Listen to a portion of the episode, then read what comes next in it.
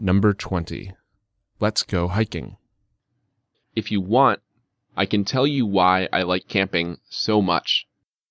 The fact is that I studied in an extraordinary school. Of course, it differed from all other Moscow schools. There were very few students, only around 60. There are always several parallel classes in ordinary schools, but we had only five classes in total. Our headmaster was crazy about hiking. That's why we went on hiking tours very often.